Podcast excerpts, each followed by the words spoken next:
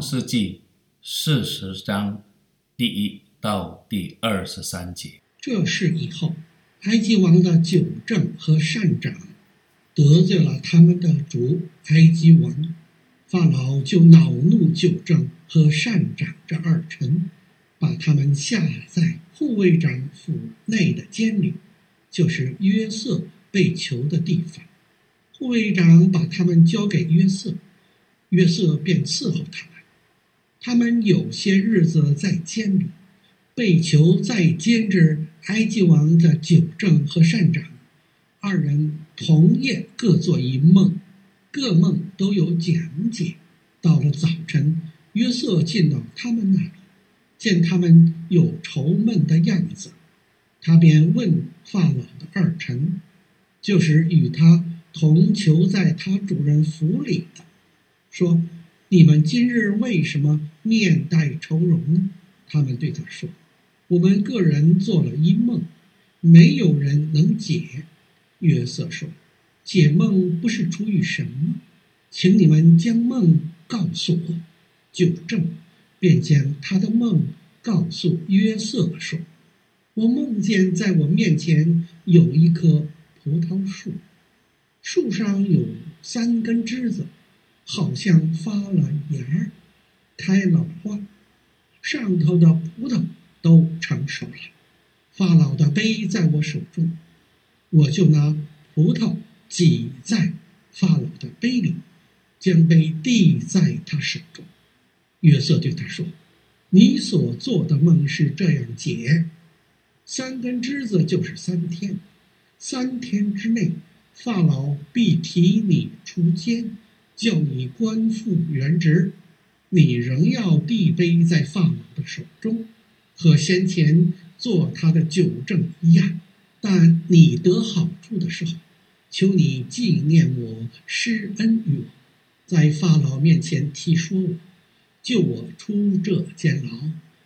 我实在是从希伯来人之地被拐来的，我在这里也没有做过什么。叫他们把我下在监里。善长见梦解得好，就对约瑟说：“我在梦中见我头上顶着三筐白饼，极上的筐子里有为法老烤的各样食物，有飞鸟来吃我头上筐子里的食物。”约瑟说：“你的梦是这样解。”三个筐子就是三天，三天之内，法老必斩断你的头，把你挂在木头上，必有飞鸟来吃你身上的肉。到了第三天，是法老的生日，他为众臣仆设摆筵席，把九正和善长提出监来，使九正官复原职。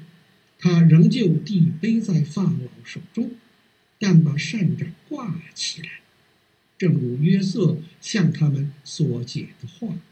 九正却不纪念约瑟，竟忘了他。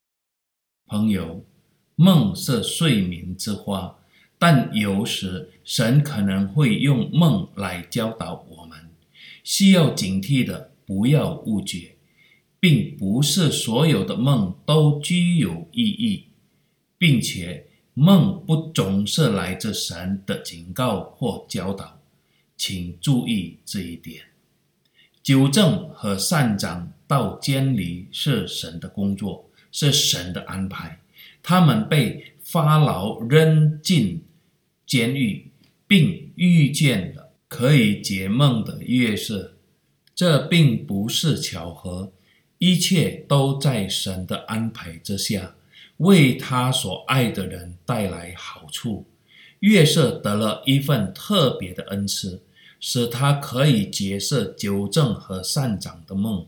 月色的解梦是来自神，所以一切都会按照月色的话而发生。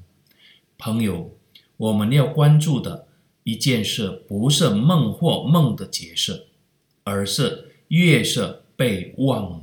约瑟解释了九正的梦之后，他说：“但你得好处的时候，求你纪念我，赐恩于我，在法老面前提说我，救我出这监牢。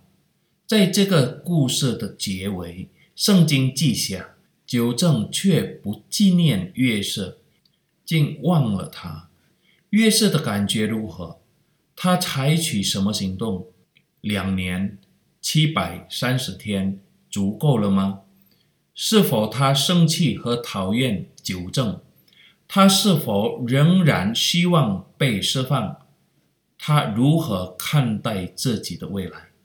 朋友，约瑟是神的儿子，他学习了解神的作为方式，不是他的时间、他的愿望、他的计划，而是他学会了等待，看看神是如何行。正是在这种等待中，我们看到，在等待神实现他的拯救，约瑟仍然忠于自己应尽的责任。同样，我们也是神的儿子，我们不也是应该学习约瑟在面对每一个问题上的态度和行动吗？安静和享受神。这样才可以看到，在我们的生活中显出神爱的彩虹。阿门。